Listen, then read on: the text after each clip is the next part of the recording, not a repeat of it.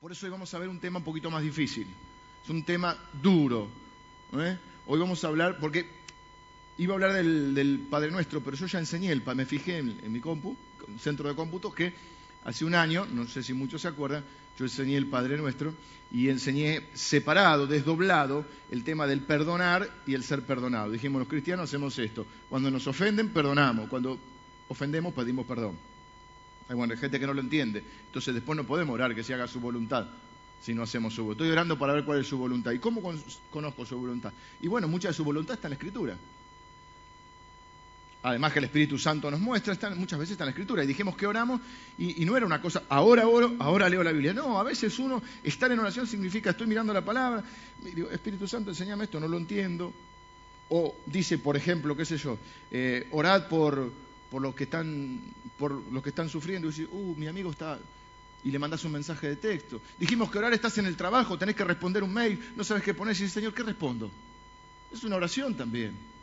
Te vas a poner en la oficina, postrarte en el piso, oh, Padre de los cielos, vas a orar en mexicano, en puertorriqueño. Ya dijimos que Dios no es ni mexicano ni puertorriqueño, es universal. Pero es una oración también cuando vos decís, yo no sé qué contestar, no sé, estás en una reunión de trabajo, no sé qué es lo mejor. Pero Jesús dijo que el Espíritu Santo nos iba a decir cuál es la verdad. Decime cuál es la verdad. Digo algo, no digo nada, callo.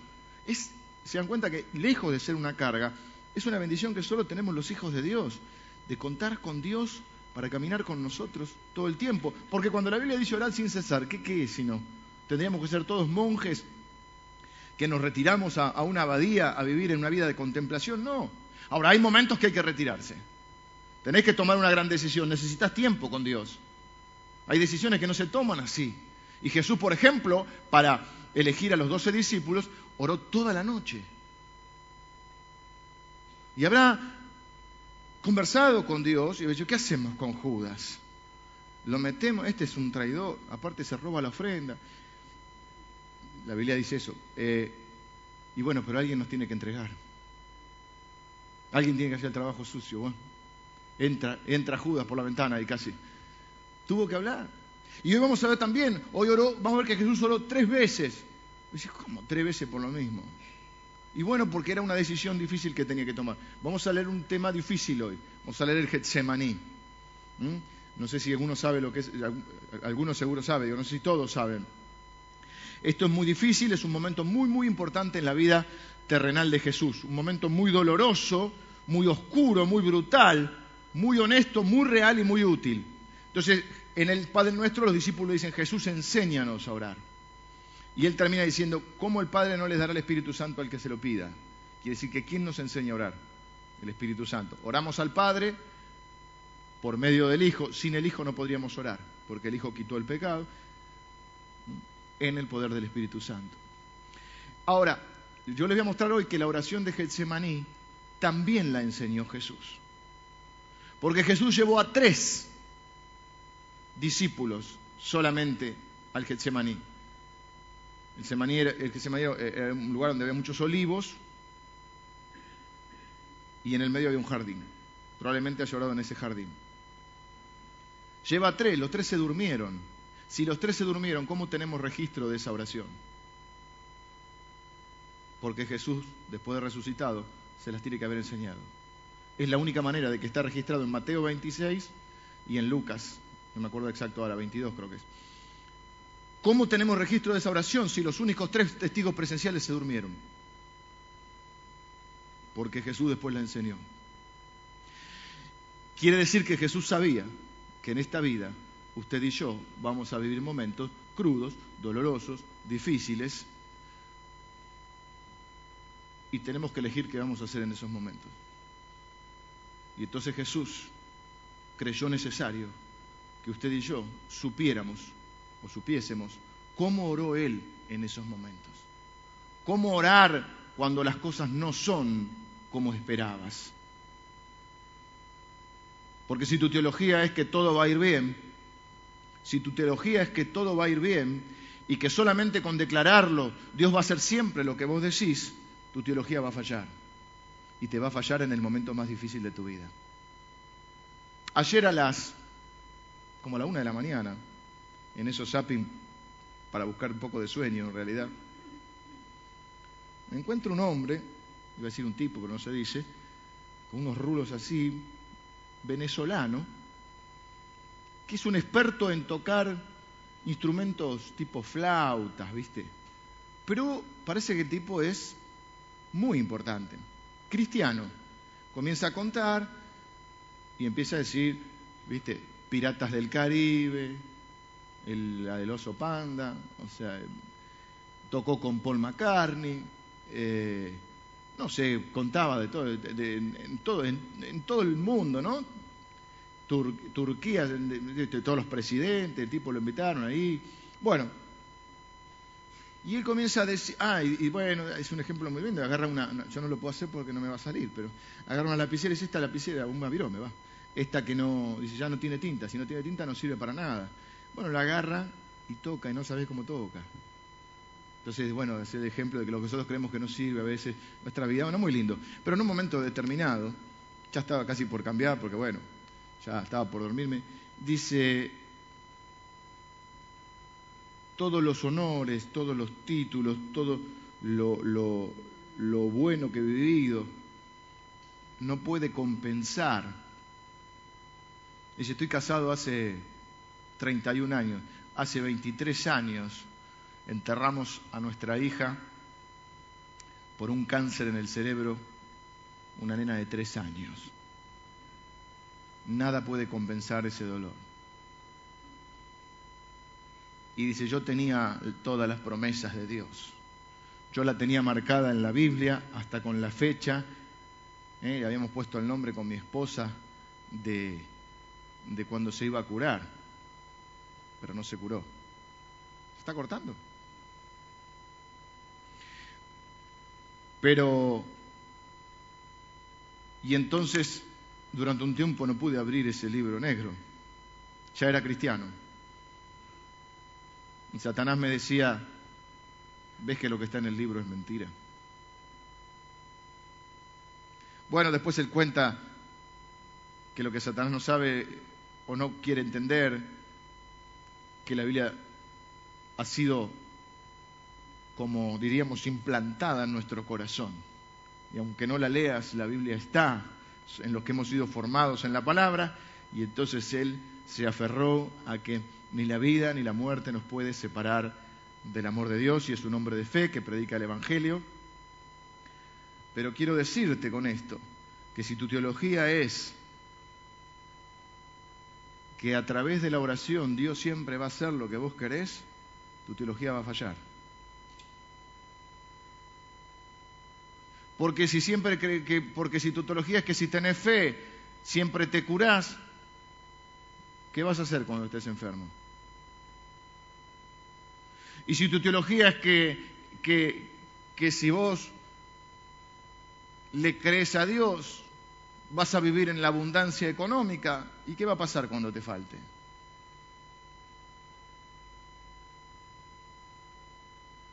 Y si todos siempre estaríamos sanos, o cuando nos enfermamos, oramos y nos sanamos, nadie se moriría.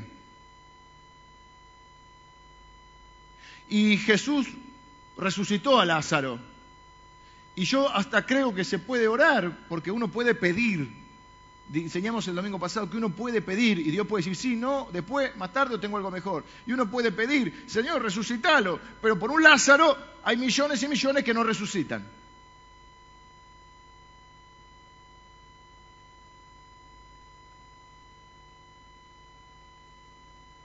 Entonces tu teología va a ser agua. Y el problema es que va a ser agua cuanto más la necesitas. Por eso hay tanto cristiano descreído, decepcionado. ¿Decepcionado de qué? De que Dios no hizo lo que esperaba.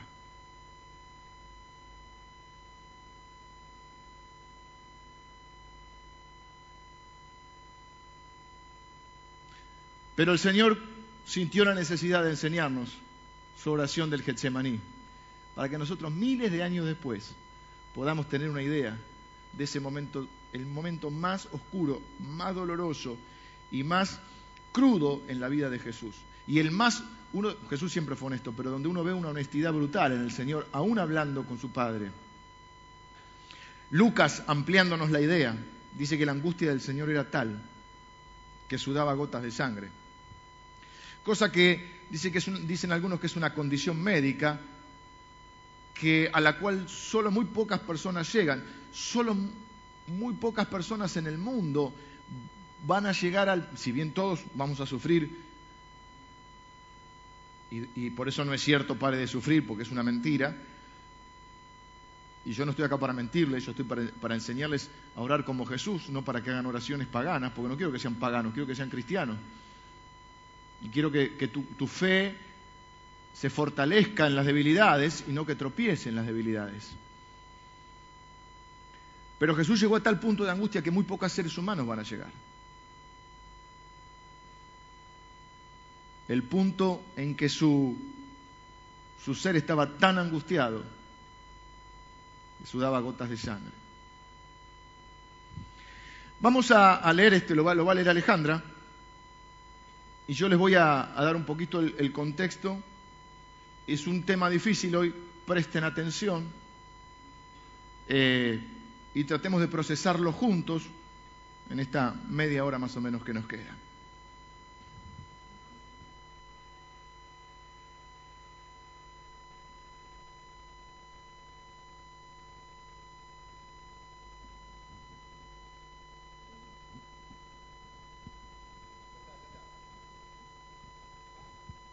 Ahora sí. Entonces llegó Jesús con ellos a un lugar que se llama Getsemaní y dijo a sus discípulos, Sentaos aquí, entre tanto que voy allí y oro. Y tomando a Pedro y a los dos hijos de Zebedeo, comenzó a entristecerse y a angustiarse en gran manera. Entonces Jesús les dijo, Mi alma está muy triste hasta la muerte, quedaos aquí y velad conmigo. Yendo un poco adelante, se postró sobre su rostro, orando y diciendo, Padre mío, si es posible, pase de mí esta copa, pero no sea como yo quiero, sino como tú. Vino luego a sus discípulos y los halló durmiendo y dijo a Pedro, ¿Así que no habéis podido velar conmigo una hora? Velad y orad, para que no entréis en tentación. El espíritu a la verdad está dispuesto, pero la carne es débil. Otra vez fue y oró por segunda vez diciendo, Padre mío, si no puede pasar de mí esta copa sin que yo la beba, hágase tu voluntad. Vino otra vez y los halló durmiendo, porque los ojos de ellos estaban cargados de sueño y dejándolos se fue de nuevo y oró por tercera vez, diciendo las mismas palabras. Entonces vino a sus discípulos y les dijo, Dormid ya y descansad. He aquí ha llegado la hora y el Hijo del Hombre es entregado en manos de pecadores. Levantaos, vamos, ved, se acerca el que me entrega. Capítulos anteriores Jesús eh, comienza a hablar abiertamente del tiempo que se viene. En un momento determinado, eh, uno de los evangelios dice que Jesús afirmó su rostro para ir a Jerusalén, sabiendo lo que viene en el horizonte, ¿ok? Y él empieza a hablar tan claramente que Pedro le dice, no vayamos a Jerusalén. Es cuando Jesús le dice, apártate de mí, Satanás, te van a matar, ¿para qué vamos a ir? Pero él sabe que viene a cumplir un propósito. Pero no significa que lo que está por delante no lo angustie. No toda angustia es pecado, ni toda ansiedad es pecado. Entonces Jesús comienza a hablar abiertamente. Es necesario que, vaya a Jerusalén, voy a ser entregado, voy a ser abandonado, todos me van a traicionar. Y, comienza este, a, darse, a acercarse los tiempos. En preparación para eso, Jesús va a una fiesta, a una casa, y una mujer unge lo unge con, aceite, va a decir, con, con perfume.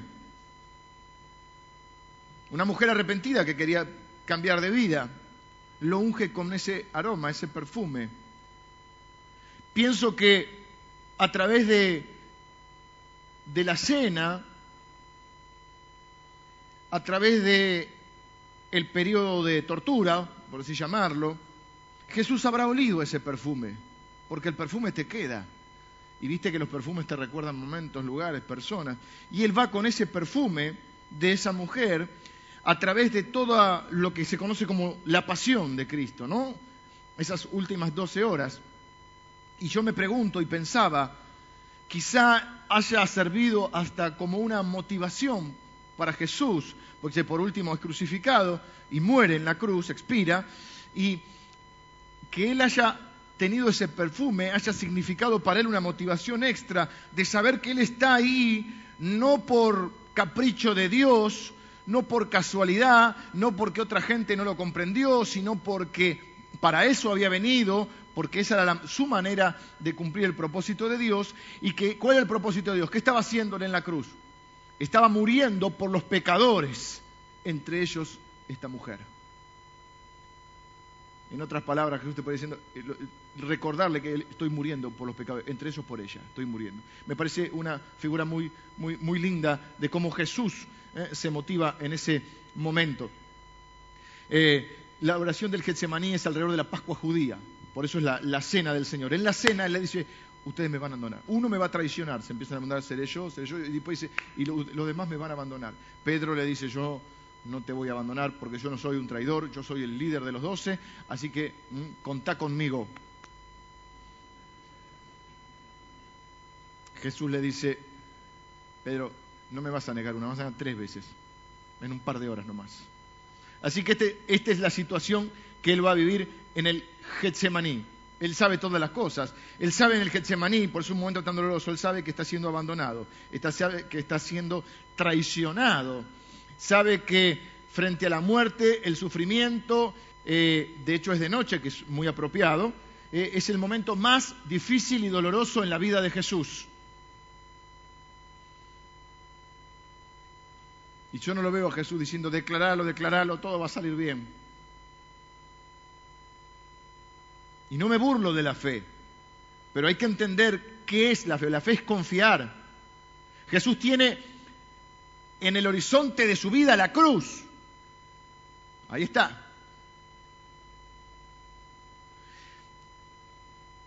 La ira del Señor, de Dios, iba a ser derramada sobre él. Por eso él dice, pasa de mí esta copa. Algunos comentaristas, estuve leyendo algunas cosas, eh, en el Antiguo Testamento, sobre todo viniendo del Antiguo Testamento, así como el agua es derramada sobre una copa, la ira de Dios iba a ser derramada sobre. Por eso cuando él dice, si es posible, pasa de mí esta copa, lo que está diciendo es, es eso, que él iba a ser el sustituto de los pecadores y que, él iba a cargar no solo con los pecados, sino con la ira de Dios.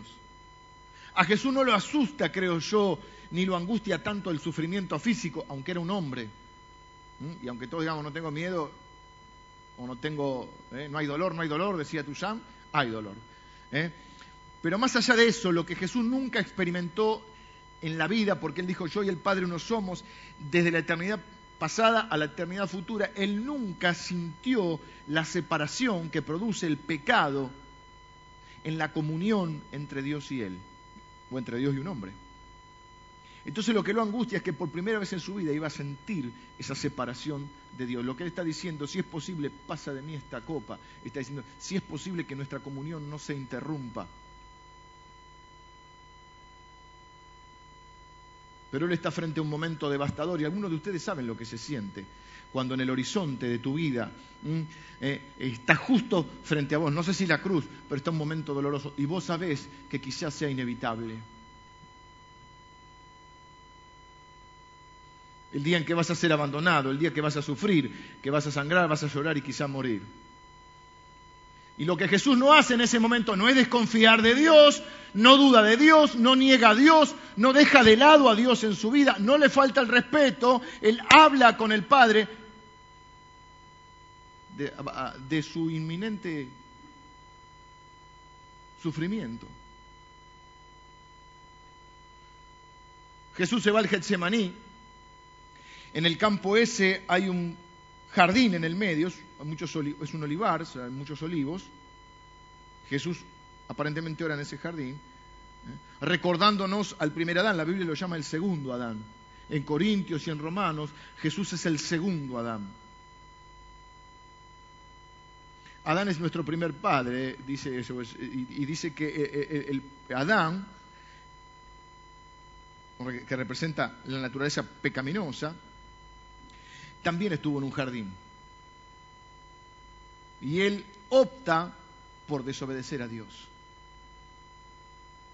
Él opta por ceder a la tentación de Satanás. Por lo tanto, sufre y muere. queda separado de Dios. No es una muerte física, es una muerte espiritual.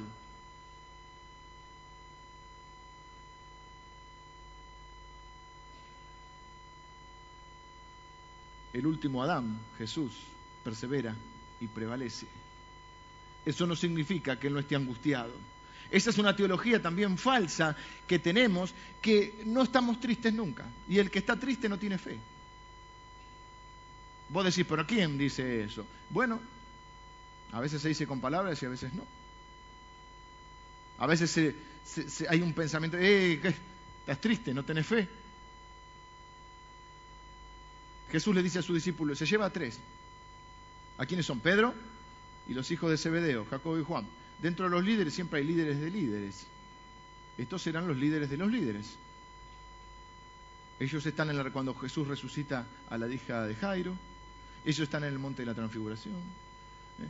Y no hay que, nadie se tiene que poner mal, porque es normal que cada uno ocupe un rol diferente. Los otros discípulos no sé si se pusieron mal o no, pero cada uno tenía un rol. Y en determinados momentos Jesús iba con Pedro, Jacobo y Juan.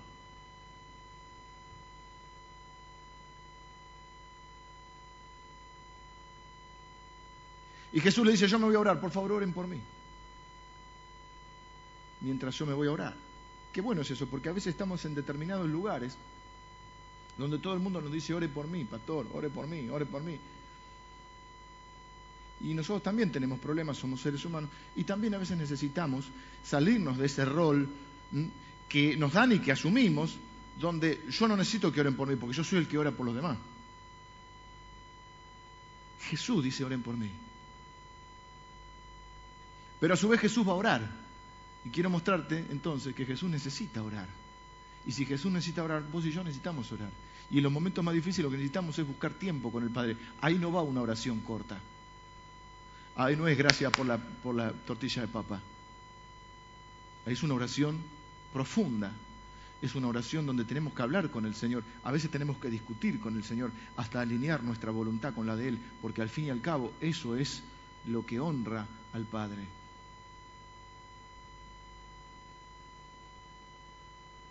mi alma está muy triste hasta la muerte. Quiere decir que si tu teología es que el que está triste no tiene fe, vos tenés más fe que Jesús. Si tu teología es que nunca, eh, rechazo, nunca voy a estar enfermo, bueno, entonces vos tenés más fe que Jesús. Si nunca tenés una necesidad, vos tenés más fe que Jesús, porque Jesús tuvo hambre y dijo, no tengo dónde recostar mi cabeza. Si todas tus relaciones son sanas, porque vos no tenés relaciones enfermizas con nadie, ni almáticas, porque todas son espirituales las tuyas, entonces vos eh, estás eh, por encima de Jesús, porque había gente que a Jesús lo rechazó, incluso su familia no lo comprendió al principio.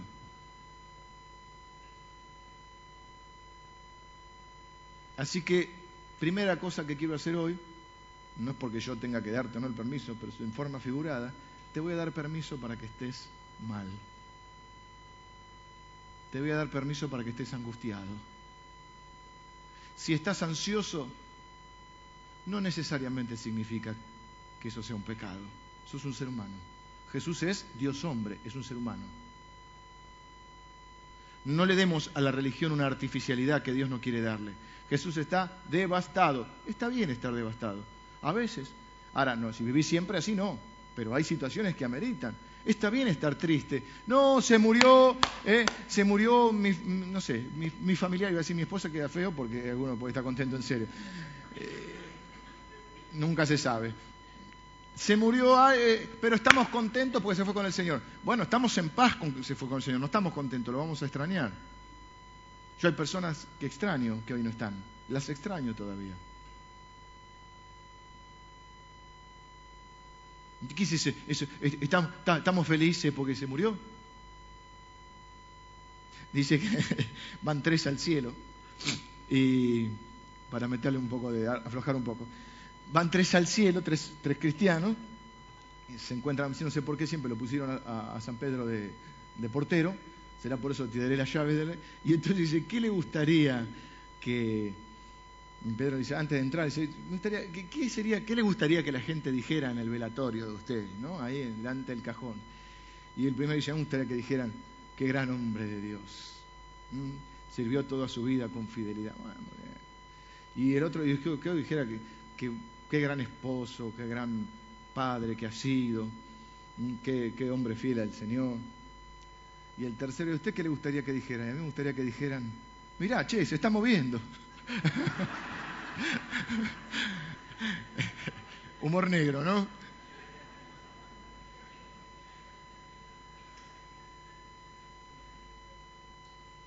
La pregunta es, ¿qué hacemos en esos momentos?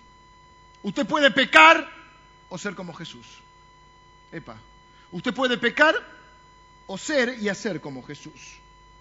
Mi esperanza y mi anhelo es que usted y yo podamos hablar con sinceridad con Dios, sin pecar, con respeto pero con honestidad, y diciéndole, esto es un momento oscuro, no estoy bien, no estoy bien, a veces estoy mal o estoy devastado, veo el horizonte y lo que viene no me gusta, y la verdad no me gusta tu voluntad,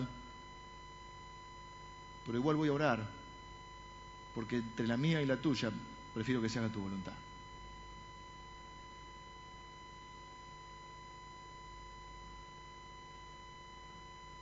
Y lo que no hay que hacer es mentir ni mentirse. Cuando el médico dice es cáncer, yo rechazo, lo rechazo. Y bueno, está bien, es un mecanismo, pero a veces es cáncer.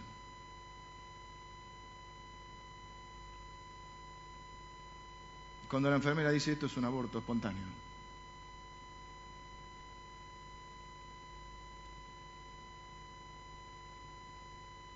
Cuando el esposo dice, me voy.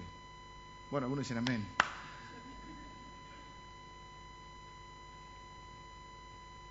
Lo que no hay que hacer es mentir, ni mentirse.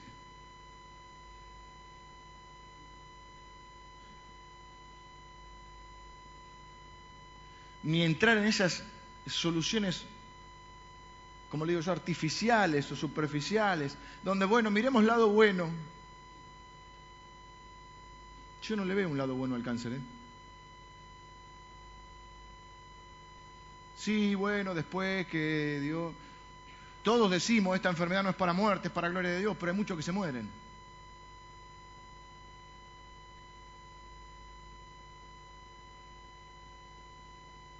Porque no tuvo fe. Entonces los que tienen fe, que van a vivir siempre, 100 años, 200, no sé, pero en algún momento. No, lo importante es que vos le pongas buena actitud. Claro que hay que poner buena actitud. Claro que podemos declarar las promesas de Dios. Claro que le podemos pedir a Dios nuestra voluntad. Sí le podemos pedir. No estoy diciendo que no. Señor, estos, estos son mis deseos. Esto es lo que yo quiero que suceda. Pero puestos a elegir, si no hay concordancia, bueno, que sea tu voluntad.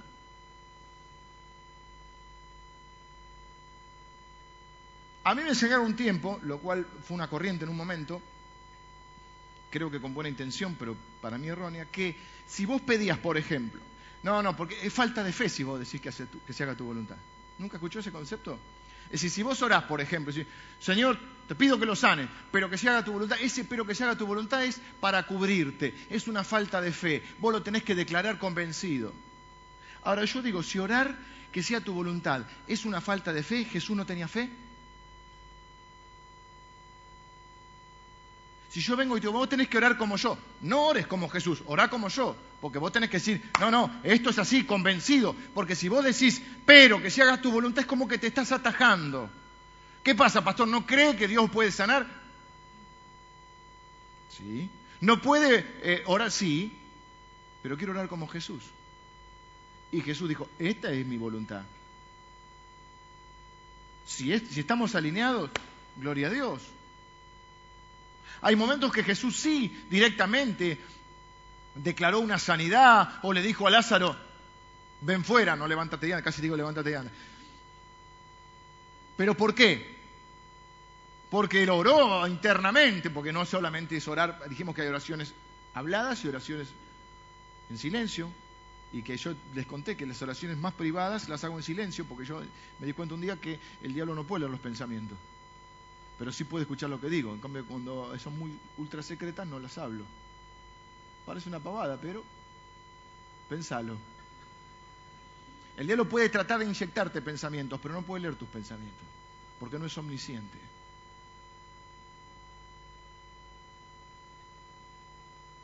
Entonces, cuando él sabe que la voluntad de Dios, eh, por ejemplo, hay un momento que dice Jesús, no sé, arranca el día y dice, y el poder de Dios estaba con él para sanar. Él sabía que ese día hoy iba a sanar. Ahora, si vos no tenés eh, eh, eso que Dios te dijo, no, y no digamos Dios me dijo cada dos minutos, por favor, porque bastardeamos al Señor.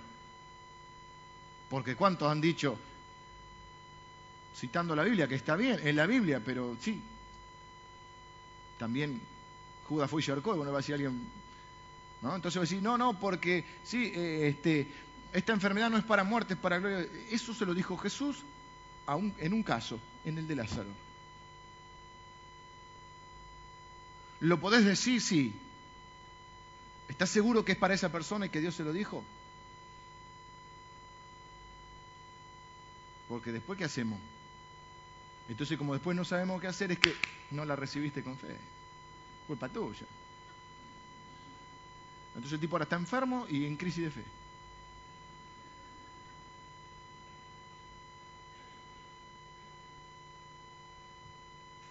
Entonces, podemos pedirle, claro que podemos pedirle, si es nuestro Padre. Y mi hijo viene y me pide. Y yo a veces le digo que sí, a veces le digo que no, a veces le digo más tarde. A veces le digo, tengo lo mejor. Pero él puede pedir, sí, con naturalidad.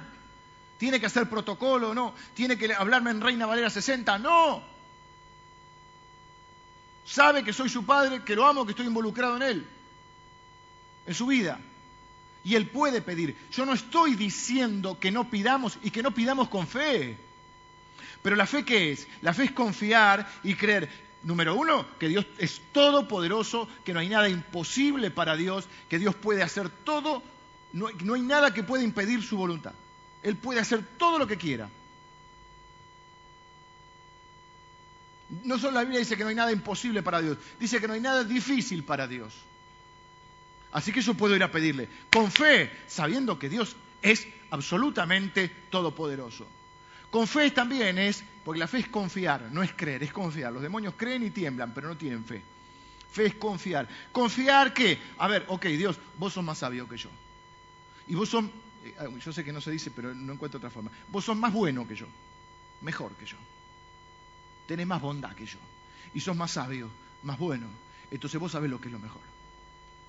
Entonces, este es mi deseo, esta es mi voluntad. Yo te pido esto, que es lo que hace Jesús. Si es posible, pasa de mí esta copa, pero no, fíjate cómo lo dice, no, tu, no mi voluntad, la tuya.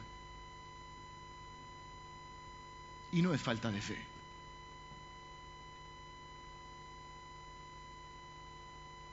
Muy triste que la mayoría de las personas tienen una teología que no funciona cuando más la necesitan.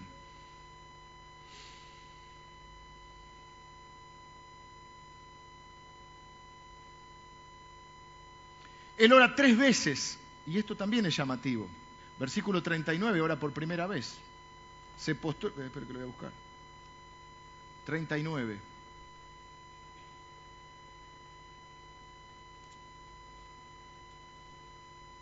Veintiséis, treinta y nueve. Pónganlo en pantalla.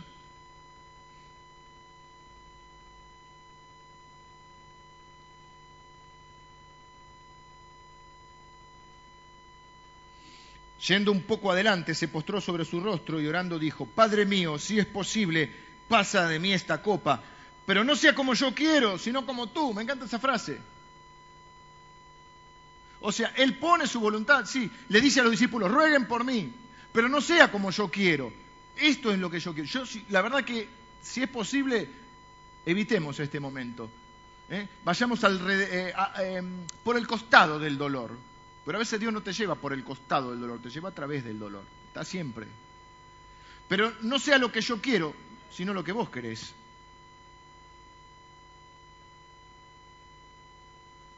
Si tu relación conmigo puede continuar sin, interrupción, esa es mi voluntad. ¿Mm? Pero no como yo quiero, sino como tú. Y esta es la diferencia entre la oración pagana y la oración cristiana. La oración pagana es que usted puede hacer que Dios haga lo que usted quiere que haga.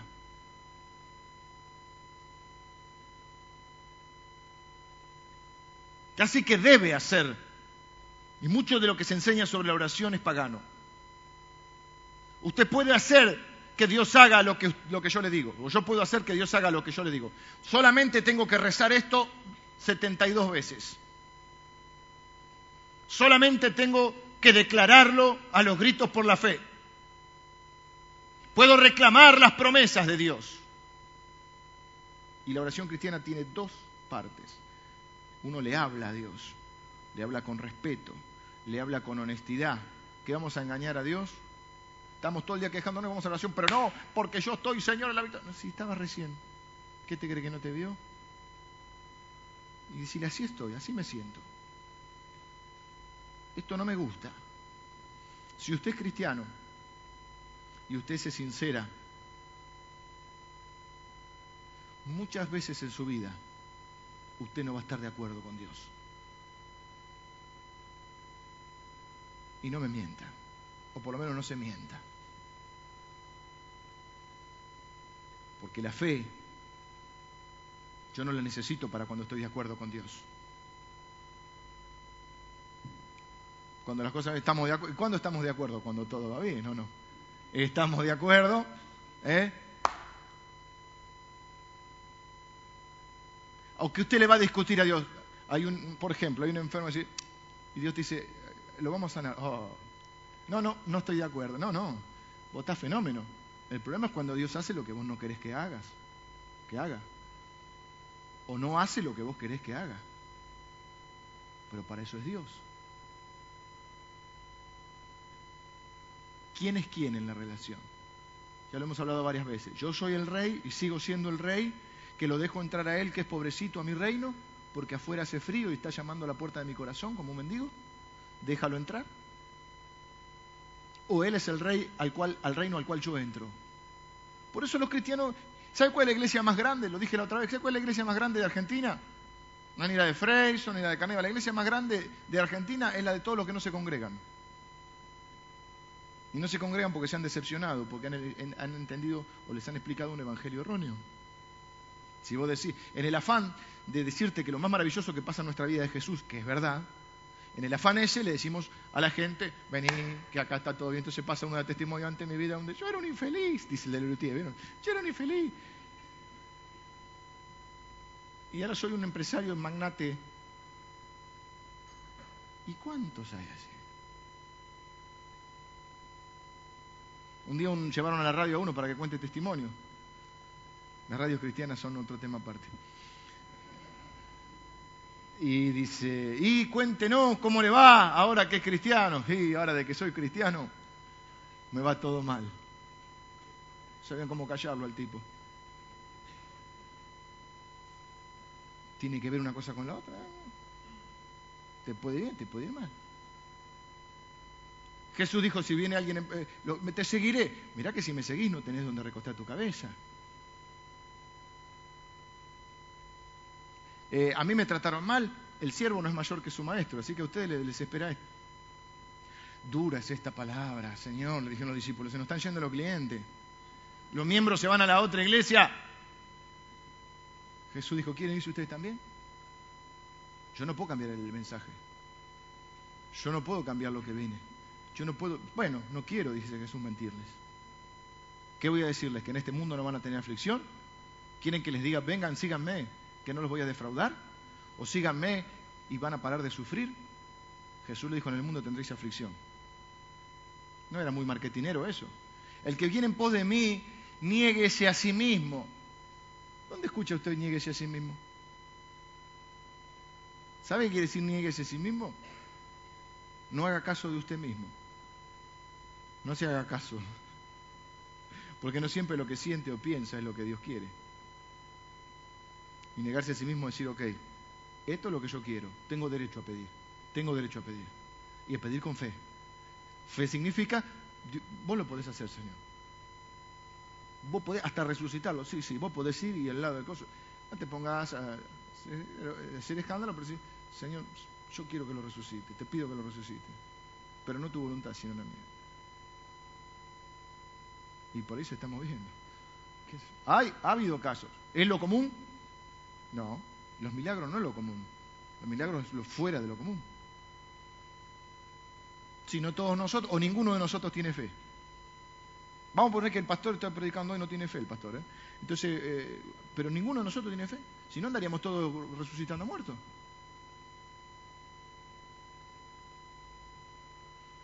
Entonces la oración tiene dos partes. La oración cristiana es, Señor, me duele como loco, estoy harto, estoy muriendo. Así ora Jesús. No te apagues ahora. ¿Eh? Honestamente estoy luchando, estoy confundido, no me gusta el horizonte. Eh, si es posible, lo podemos cambiar. ¿eh? La, la vida se puso medio oscura, no sé dónde está, no siento nada. No puedo entender mucho lo que está pasando. Esta es mi voluntad. Esto es lo que yo quisiera. A veces la verdad que uno ni sabe lo, que quiere. Hay veces que verdad. Yo aprendí así, vieron que, la otra vez les enseñé que el Espíritu Santo dijo, dice la Biblia que no sabemos orar como conviene y que el Espíritu Santo a veces intercede por nosotros. Y yo lo aplico eso. Y a veces digo, mira, la verdad no sé ni qué orar. Espíritu Santo, traducime porque ni yo sé, ni yo me entiendo. Porque no sé qué orar. Porque a veces oramos mal. Entonces Dios dice que no, y por eso dice Santiago, el hermano de Jesús, pedís y no recibís porque pedís mal. Y uno cree que pedir mal es solamente pedir eh, cualquier barbaridad. No, a veces pedís mal porque vos no sabés lo que va a pasar. A veces no sabemos lo que... Nunca sabemos lo que va a pasar. Y entonces vos, perdóname que te lo diga así, vos qué sabés. Entonces vos orás y decís, no, que pase esto. ¿No te pasó en la vida mirando para atrás y como dijimos el otro día, pensando un poco, a veces apagando los celulares, apagando todo y, pensando y meditando en el Señor, que mirás para atrás y decís, menos mal que Dios no hizo lo que le dije, porque al final esto era mejor. Esto que yo te dije, que vos le decías, nunca le dijiste a tu hijo, no, esto no, esto es mejor. Te pidió algo y le diste algo mejor. ¿No te pasó que cuando pasa el tiempo, ah, ahora entiendo, hay cosas que no se entienden nunca y no tienen explicación, pero hay cosas que sí. Y hay cosas que vos decís, mira, si hubiese sido como yo quería, no hubiese sido lo mejor. En el momento te enojaste, te decepcionaste, por ahí renegaste contra Dios. Bueno, lo que yo a veces he hecho. Y después con el tiempo, ah, perdón, perdón, tenías razón. Es que siempre tiene razón. Y la fe es creer que siempre tiene razón, cuando lo entiendo y cuando no lo entiendo. Y hay cosas que no tienen explicación. Y yo no te voy a venir a dar explicación, no estoy acá para defender a Dios porque Dios no necesita que yo lo defienda. Dios no necesita defensores, necesita testigos. Yo no voy a ir a un velatorio a decirle, el Señor se llevó a tu hijito porque quiere tener una flor más en el jardín. ¿Quién inventó esa estupidez? Yo le pego una... Un día me agarró... yo recién empecé... Yo en el ministerio pastoral es como, les podría decir, es como una butaca en primera fila.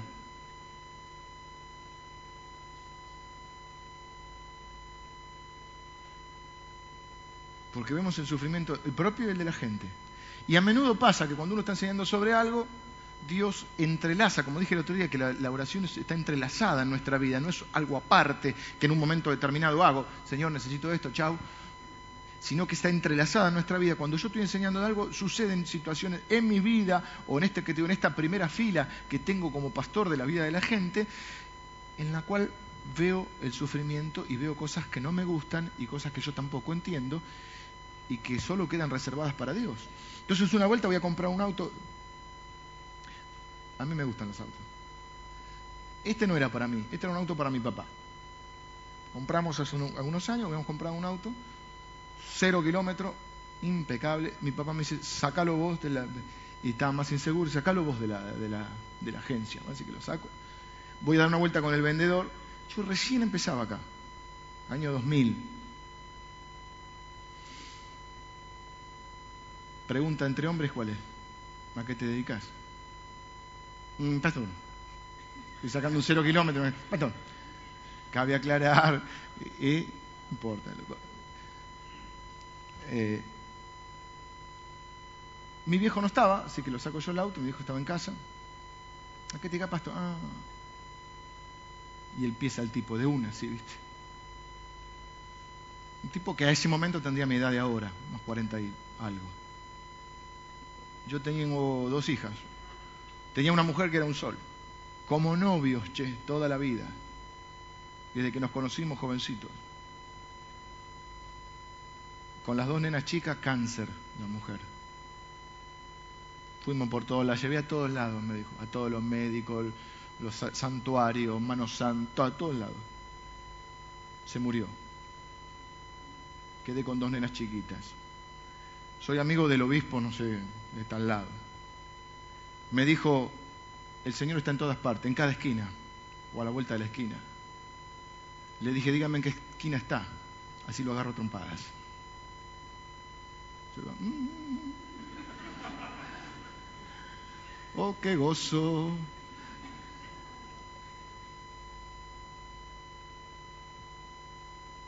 ¿Qué iba a decir? No, porque Dios. Y darle la explicación que yo no sé. Yo qué sé por qué. No lo sé. No es mi función defenderlo a Dios. Yo no necesito que lo defienda. Hay momentos que hay que callar, hermano. El Espíritu Santo te dice cuándo hablar y cuándo callar. Algunos saben, le piden qué tengo que decir y a veces dicen no digas nada. Hay que callar y abrazar. Hay tiempo de hablar y tiempo de callar. Hay tiempo de abrazar. Y si yo tampoco lo entiendo, estoy con vos. Sin decirlo, estás ahí. Pero yo no quiero que ustedes sean grandes paganos, quiero que sean grandes cristianos y ayudarles a orar en los momentos difíciles. Ustedes saben que yo no la estoy pasando bien y no tengo una crisis de fe. Pero si mi teología fuera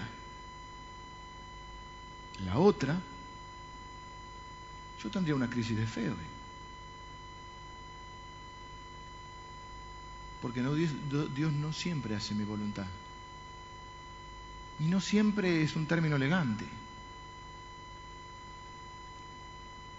Podríamos decir casi nunca, no, no seamos exagerados, pero Él hace su voluntad cuando quiere.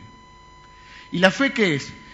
Es creer que dos cosas que enseñamos cuando hicimos la serie sobre Ruth, que Él es soberano, pero es bueno. Porque hay gente que solamente tiene una teología también donde Dios es soberano, Él todo lo puede hacer, pero si Él es soberano y no es bueno, entonces yo me enojo contra Dios, porque Él no hace lo que yo quiero pudiéndolo hacer. Y entonces yo me decepciono de Él. Y entonces, ¿cómo puedo amar a un Dios en el cual no confío? Porque si Él me está haciendo daño, entonces quiere decir que no es tan bueno, entonces Él es cruel. La otra es que Dios es amor, es bueno, no le hace mal a nadie, pero no es soberano. Entonces Él hace todo lo posible, Él sufre con vos, pero no te puede ayudar. Y la Biblia nos enseña que Él es soberano. Soberano quiere decir que Él está en control, pero que además es bueno. Por eso cuando Él ora, le llama Padre, porque el, el Padre es un Padre bueno y responsable. No el modelo, quizá algunos de ustedes tienen dificultad porque quizás su Padre no fue todo lo que esperaban. Entonces cuando dice padre, pero estamos hablando del verdadero padre. Por eso los padres que estamos acá tenemos que honrar al padre tratando de ser buenos padres. Porque mucha de la figura que nuestros hijos tendrán, o el concepto de Dios Padre, tendrá que ver cómo hemos sido nosotros como padres.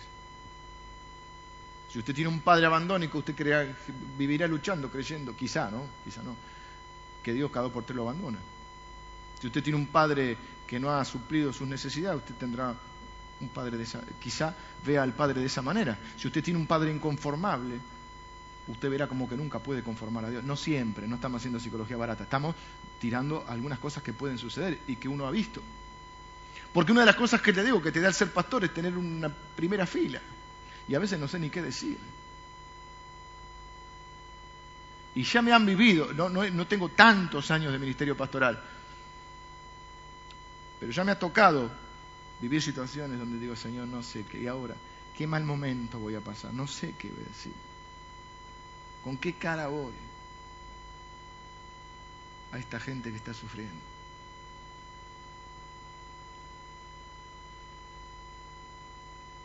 Jesús ora tres veces. La primera, ¿cuánto tiempo ora? Dice una hora, porque vuelve y le dice, no pudieron velar, se durmieron los muchachos.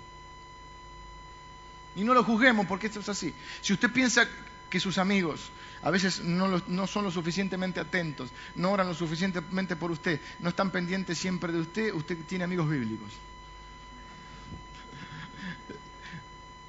Y si usted cree que la iglesia, usted se va a decepcionar, si cree que la iglesia siempre va a estar atrás suyo y que todos van a estar orando por usted y va a estar siempre pendiente, usted va a buscar la iglesia perfecta y no la va a encontrar nunca porque está compuesta por seres humanos que están aprendiendo. Van a aprender a cuidarse unos a otros, ¿eh? porque ellos aprenden. Y después son tres grandes siervos de Dios y grandes pastores, pero en ese momento no, se quedaron dormidos. Jesús viene y dice, no pudiste velar una hora, así que oró una hora. ¿Y qué hace en esa hora que, está orando? Está tratando de alinear su voluntad con la del Padre. Y entonces vuelve a orar. En el versículo 42 dice, por segunda vez oró. Y ora siempre lo mismo. El versículo 42 pongan. Otra vez fue y oró por segunda vez diciendo, Padre mío, si no puede pasar de mí esta copa sin que yo la beba, hágase tu voluntad. En otras palabras, lo mismo. ¿Qué es lo que está diciendo? Lo mismo. ¿Qué, ¿Por qué lo dice dos veces? ¿Dios no lo oyó la primera vez? ¿Por qué Jesús sigue orando lo mismo? Porque hay cosas que uno las tiene que masticar, que no se pueden orar solo una vez.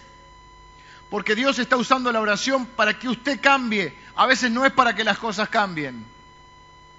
A menudo la oración no cambia las cosas. A menudo la oración me cambia a mí. A veces cambia las cosas, pastor. Sí. A veces sí. Pero mayormente a quién cambia? A mí.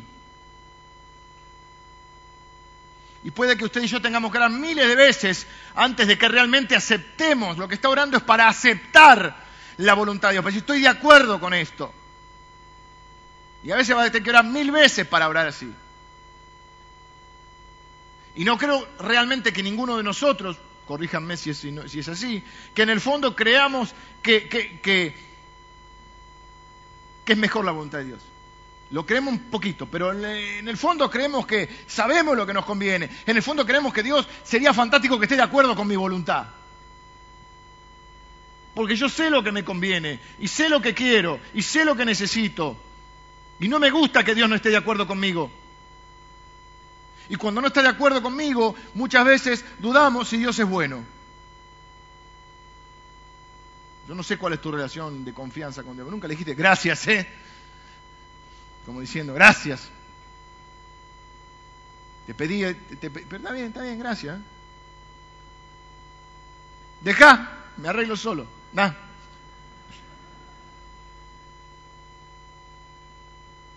Así que yo siempre quiero que ores, pero no paganamente. Tuérzale la mano a Dios, tuérzale la mano a Dios. Es una oración imbécil, hermano. Perdonen que lo diga de esta manera, es idiota decir eso. ¿Está mal decir idiota? No. ¿Estúpido? Estúpido sí. ¿Qué digo, idiota o estúpido? ¿Qué suena mejor? Ninguna de las dos. Es una, es una oración innecesaria. Estéril. Tuérzale la mano a Dios. ¿Quién se cree que es usted? Vamos a suponer que usted tiene más fe que Jesús. ¿Es la oración correcta? Fíjense el verso que yo me comí. El verso que me comí es que, en todo caso, después lo arreglamos. Así termino, ya termino. Que si yo oro, pero después le agrego que sea tu voluntad, soy un falto de fe. ¿Nunca lo escuchó eso? Alguien que lo haya escuchado, levánteme la mano, por favor. Bueno, no lo escuchó nadie, así que no voy a seguir con este tema. Yo solo lo escuché. Quizá porque me tocaba orar por la gente.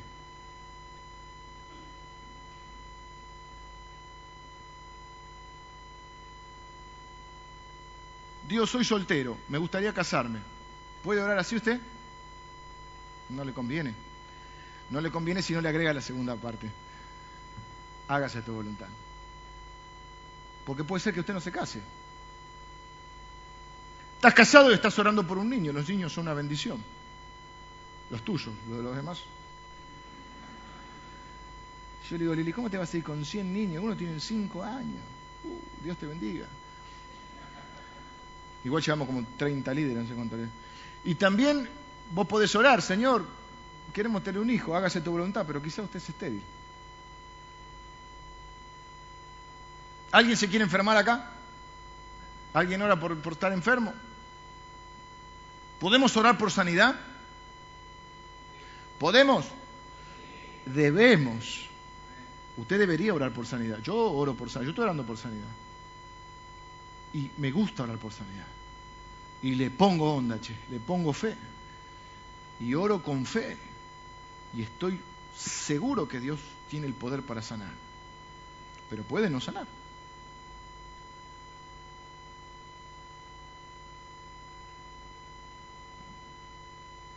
Vengan los músicos y termino. La mayoría de nosotros, mire esto, Vamos a sentarnos un ratito y conversar. Total, nos quedan unos minutitos. Y no veo mucha gente afuera, así que... Y lo que están, están escuchando. Hoy está flojito de asistencia. Lástima porque esto es una de las cosas que necesitamos aprender en la oración. La mayoría de ustedes tienen o una persona o una cosa en su vida que desean que desaparezca o cambie.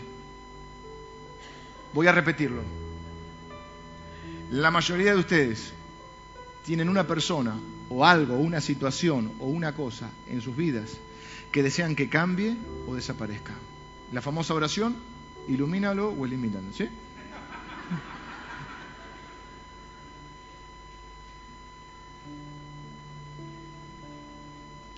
Sobre esa situación o persona que deseas que cambie o que desaparezca, ¿oraste, Señor, que se haga tu voluntad?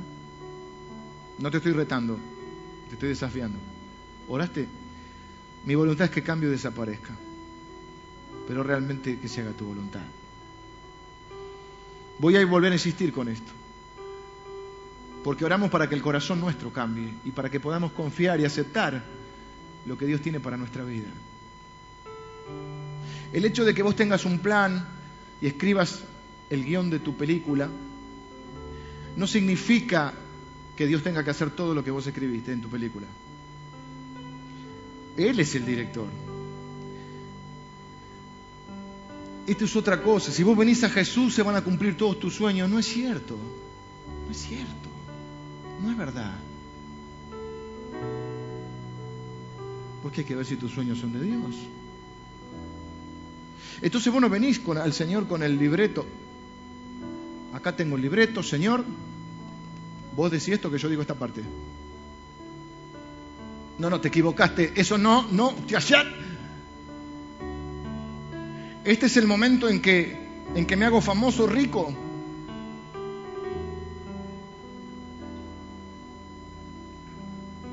Es aceptar la vida que Dios te ha dado y convertirte en la persona que Dios quiere que seas, incluso a través de las temporadas feas de la vida. Ahí está Jesús, lo traiciona Judas, lo abandona Pedro, Santiago y Juan, se duermen. Ora tres veces por más de una hora, tiene una angustia tal que está sudando sangre.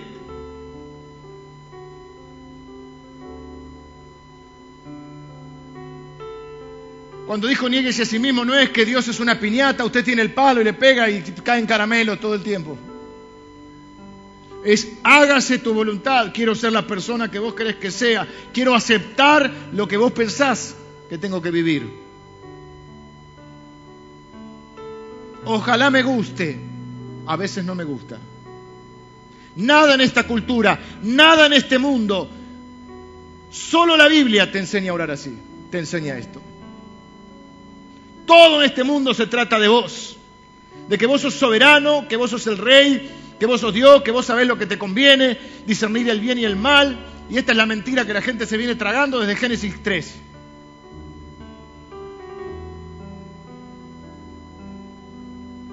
Si usted cree que Dios es bueno, ore así. Si cree que Dios es mejor que usted, ore así. Si cree que la voluntad de Dios es mejor que la suya, ore así. Y si no lo hace, solo es un pagano disfrazado de cristiano, que cree que Dios o acercarse a Dios o a Jesús es un método para conseguir lo que yo quiero. Y se puede comprar la Biblia o se puede comprar el libro de autoayuda de tantos que a mí me gusta ir a las librerías y me gusta leer los prólogos de los, los libros, los de atrás, entonces usted en vez de comprarse el de fulanito o el del otro, se compra la Biblia, mejor de los casos, o algún otro libro cristiano, cómo conseguir que Dios haga lo que usted quiere. ahí está.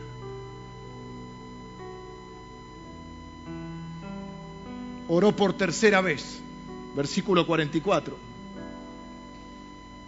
¿Qué dijo?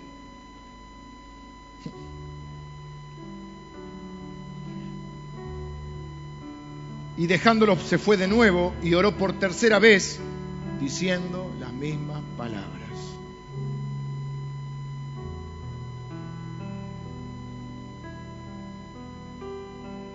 ¿Por qué él dice lo mismo? Porque está ejercitando su, su, su espíritu. Padre, estoy enfermo. Padre, me traicionaron. Padre, estoy desanimado. Padre, me quiero morir. No la estoy pasando bien. El horizonte es horrible. Lucho con este dolor crónico. Mis hijos se alejaron de vos. No puedo pagar las cuentas. Pero estoy orando, hágase tu voluntad. Quiero aceptar tu voluntad. Quiero alinear mi corazón, mi mente, mi espíritu con vos. Y para eso tengo que orar bastante. Tengo que pasar tiempo hablando y escuchándote. Y entonces usted va a estar en paz. Su teología no va a ser agua. Su teología dice que Dios es bueno y es soberano y que usted confía en Él. En las buenas y en las malas. Y está tranquilo porque sabe que Dios está en control y que Dios está con usted y que nunca lo va a dejar ni lo va a desamparar y que es cierto que ni la muerte podrá separarlo de Dios. Al fin y al cabo la muerte es un paso necesario para poder estar con Él por la eternidad, en una eternidad que no habrá llanto, no habrá dolor, no habrá corrupción, no habrá enfermedad, no habrá egoísmo, no habrá pecado, no habrá maldad. Esta es la palabra de fe que predicamos. La palabra hebrea que usa cuando él pasó horas eh, en el Getsemaní y que dice que él lo soportó. Él fue a la cruz y lo soportó. Lo que hizo la oración es que como él estaba confiado en Dios o confió en Dios y se alineó con Dios, él lo pudo soportar.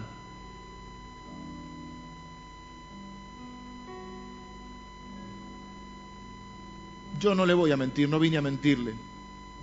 No le vine a decir que si usted le entrega la vida a Jesús todo va a ser bárbaro.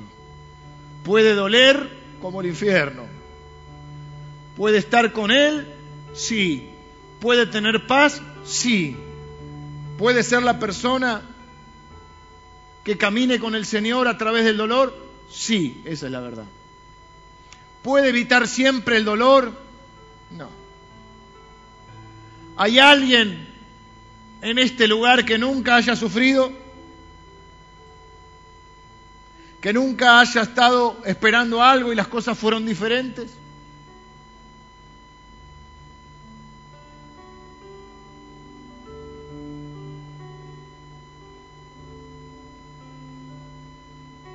Por eso le dije, tan importante esta oración que Jesús se aseguró de que llegue hasta nosotros. Nadie más que Jesús nos podía enseñar esta oración. Los tres que llevó estaban dormidos. Él tiene que haber resucitado, se presentó a más de 500 personas, entre ellos a sus discípulos, y les enseñó. ¿Qué les enseñó? Entre otras cosas les enseñó, esto es lo que oré yo en el Getsemaní cuando ustedes dormían. Esto es lo que tienen que orar en los momentos oscuros de sus vidas. Porque a veces la vida duele, porque a veces el horizonte es oscuro y te envuelve como una niebla y vos no podés saber ni dónde estás parado.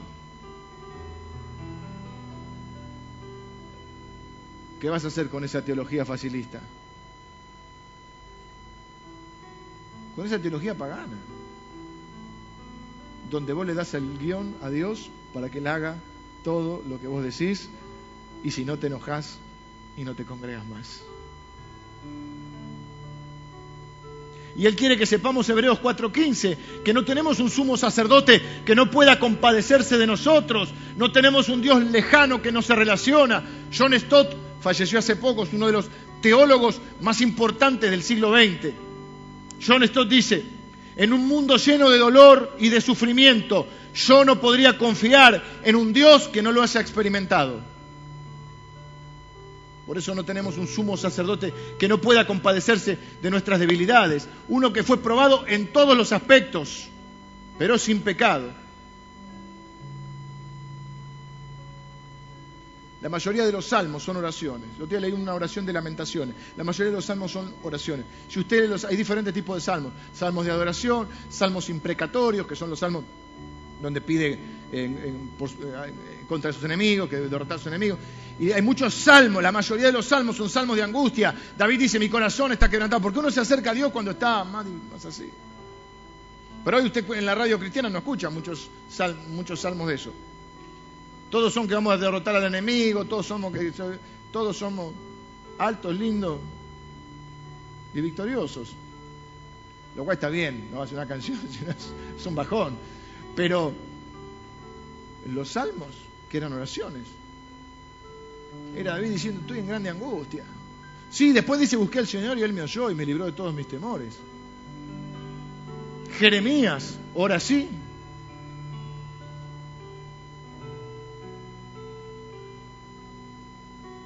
¿Y qué es nuestra confianza final? Dios no es el autor del pecado. Yo los expliqué la otra vez, con esto termino, estoy poco pasado de tiempo.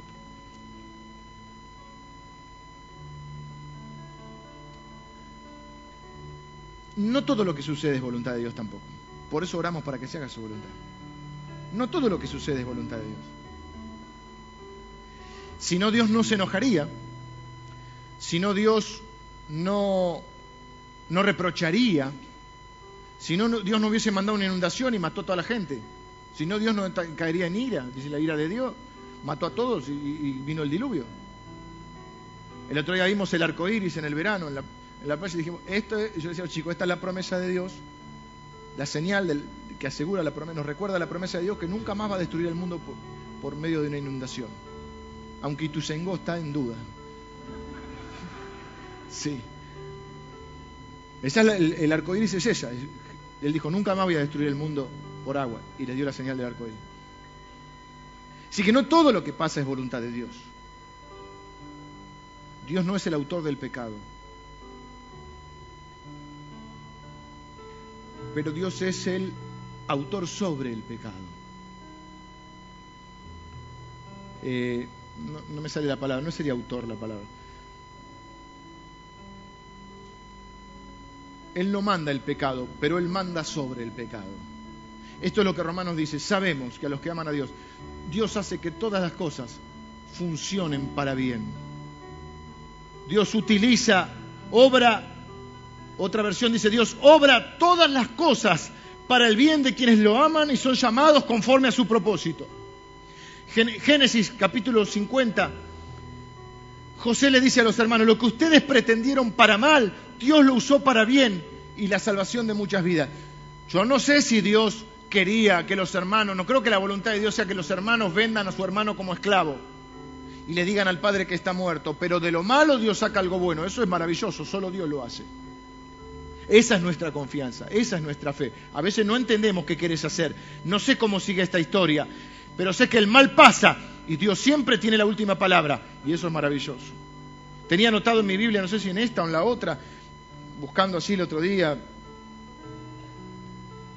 por buscar, encuentro una parte de Job, creo que es en la otra Biblia, y anoto al costado, tengo una anotación hecha al costado que dice en la otra, es, que dice, sabiduría es en algunos momentos callar, porque Dios tiene la última palabra. Fe es creer que Dios tiene la última palabra. Hay cosas que suceden que no son su voluntad, pero Él está por encima de todas las cosas.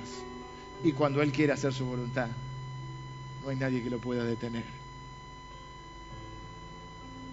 Asesinaron a Jesús y Él expió el pecado del mundo, porque Dios tiene la última palabra.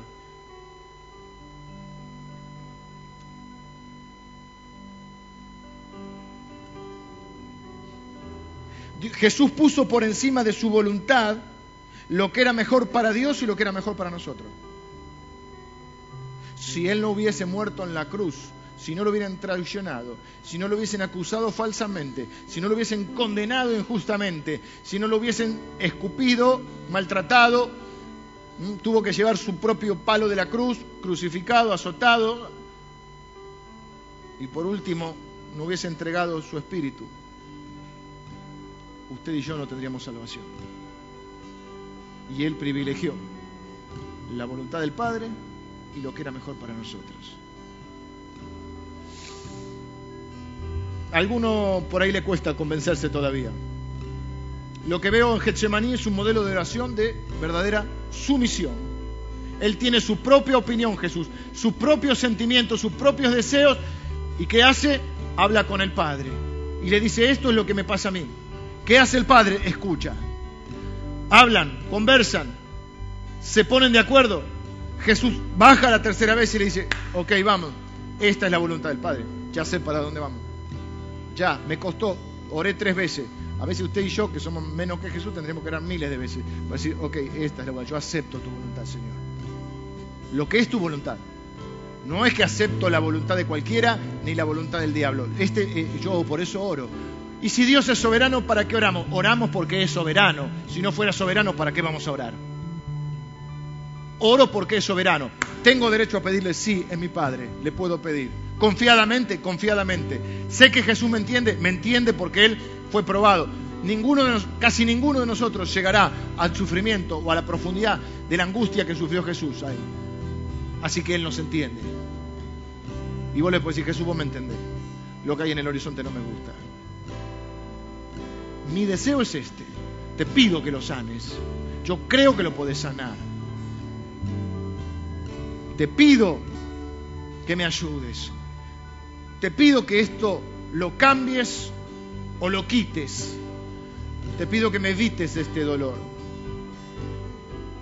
Y si no lo vas a evitar, que sea tu voluntad, dame fuerzas para soportarlo y atravesar ese dolor. Esta es una oración cristiana. ¿Puede interpretarla como falta de fe? Bueno, puede hacer lo que quiera. A mí me enseñaron mal. Porque si falta de fe es orar que sea la voluntad de Dios, entonces Jesús no tenía fe. Y yo prefiero enseñarte cómo oró Jesús a traer un libro y decirte lo que dice un libro sobre la oración. Por eso toda esta serie no va a ser como dice alguien que hay que orar. Esta serie va a ser como oró Jesús. Orando como Jesús. ¿No queremos ser como Jesús? No es nuestro ídolo, no queremos seguirle a Él. No somos cristianos.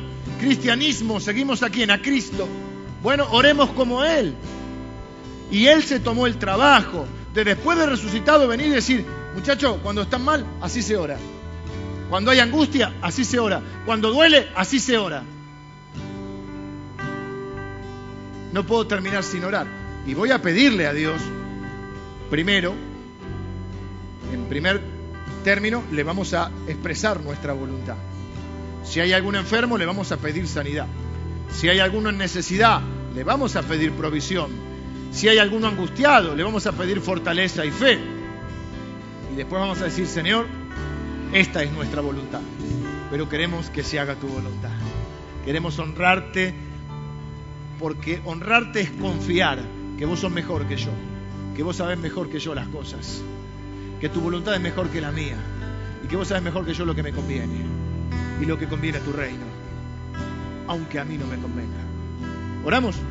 Señor, yo te doy gracias por tu palabra en esta mañana. Gracias Jesús por tomarte el trabajo de enseñarnos a orar. Señor, en los momentos oscuros de nuestra vida, en los momentos difíciles, en los de sufrimiento, cuando las cosas duelen, enséñanos a orar también. Espíritu Santo, enséñanos a orar. A veces no sabemos ni qué decir ni qué pedir. No sabemos qué pedir como conviene. Pero gracias Espíritu Santo porque vos sos capaz de traducir nuestras oraciones delante del Padre. Queremos aprender a orar como Jesús porque en el fondo de nuestro corazón queremos ser como Jesús. Señor, a veces tenemos que reconocer que no estamos de acuerdo con tu voluntad, que no nos gusta, que a veces nos decepciona, que a veces nos entristece, que nos preocupa, que a veces nos trae ansiedad. Y que necesitamos tomar tiempo y tiempo para hablarlo con vos, para contarte cómo estamos, para expresar lo que sentimos. Señor, para que tú nos ayudes a alinear tu voluntad con la nuestra o nuestra voluntad con la tuya. Señor, para que podamos aprender a orar diciendo, Señor, hágase tu voluntad, así como en los cielos, también en la tierra. Señor, hemos aprendido que no oramos para cambiar tu voluntad, oramos para hacer tu voluntad. Si es posible, estas son nuestras peticiones. Si es posible, estos son nuestros deseos. Mis hermanos aquí presentes están expresando sus deseos. La mayoría quizá estemos orando diciendo, Señor, si es posible, pasa de mí esta copa. Si es posible, quita, Señor, esta situación o este dolor. Cámbialo o quítalo, Señor. Si es posible que yo pase por el costado del dolor. Si es posible evitar, y yo quisiera evitar el sufrimiento, Señor. Pero si lo tengo que atravesar, te pido que me acompañes. Sé que vas a estar ahí. Que me fortalezcas. Que lo pueda soportar. Que pueda confiar aún en medio de la oscuridad. Que pueda ver que tú estás conmigo, aunque yo ande en valle de sombra de muerte. Señor, que tú me des aliento y fortaleza pueda honrarte con mi vida caminando en tu voluntad. Oro por todos los hermanos que están orando así en esta mañana. En el nombre de Jesús. Amén.